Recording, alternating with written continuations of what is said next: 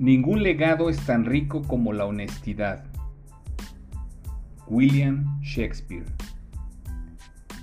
El expresidente de Francia, Nicolas Sarkozy, fue declarado culpable a principios de marzo pasado por los delitos de corrupción y tráfico de influencias y condenado a tres años de prisión, lo que lo convierte en el primer presidente francés en ser sentenciado a una pena de cárcel. En el modelo judicial francés, los tribunales correccionales son los responsables de juzgar por lo penal delitos de gravedad media, como lo fue este caso de corrupción. En él, la trigésima Cámara Correccional del Tribunal de París sentó un precedente excepcional, condenando con severidad a un ex jefe de Estado que aspiraba a volverse a postular en la próxima elección presidencial dentro de 14 meses.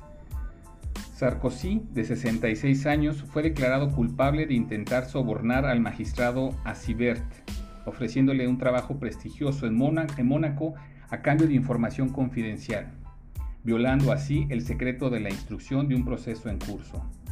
A juicio del Tribunal de París, Sarkozy, su abogado defensor Herzog y el, alto magistrado Asibert cometieron varios delitos íntimamente ligados, violación del secreto de una instrucción penal, intercambio de favores profesionales, corrupción activa y pasiva al más alto nivel del poder político y judicial del Estado. La sentencia de tres años al expresidente Sarkozy es un hito legal para Francia y Europa. El único precedente fue el, juicio del predecesor de Sarkozy, Jacques Chirac, quien fue condenado a dos años de cárcel por actos de corrupción durante su periodo como alcalde de París, mas nunca pisó los tribunales por motivos de salud, además de que siempre negó todos los cargos. Sarkozy no irá a la cárcel inmediatamente. Llevará un brazalete electrónico y quizás no entre en prisión, podría beneficiarse de medidas suspensivas. Su caso se centró en la escucha por parte de los fiscales franceses de las conversaciones sostenidas entre el magistrado Asibert y el abogado Herzog, así como entre el expresidente y este último. En aquellas conversaciones, Sarkozy habría afirmado la aceptación de pagos ilícitos de parte de la heredera de L'Oréal, Liliane Bettencourt, para su campaña presidencial de 2007. La línea telefónica que intervinieron los fiscales era de un número secreto creado con un nombre ficticio, Paul Bismuth, a través del cual Sarkozy se comunicaba con su abogado. Los tres acusados, sin embargo, niegan haber cometido algún delito. La defensa ha dicho que el presidente nunca intervino a favor del magistrado y que no hay pruebas materiales que demuestren lo contrario.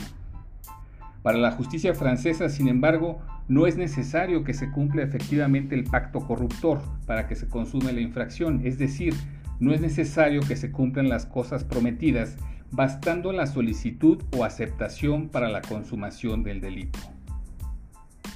Las escuchas o legal intervención de comunicaciones que resultaron en el caso del expresidente Sarkozy, un elemento indispensable para su incriminación, revelaron quizás lo obvio. La independencia y la capacidad de una fiscalía es fundamental para el combate a la corrupción en nuestro país y en todas las latitudes del globo, que ahora en Francia alcanzó históricamente a un expresidente de la República.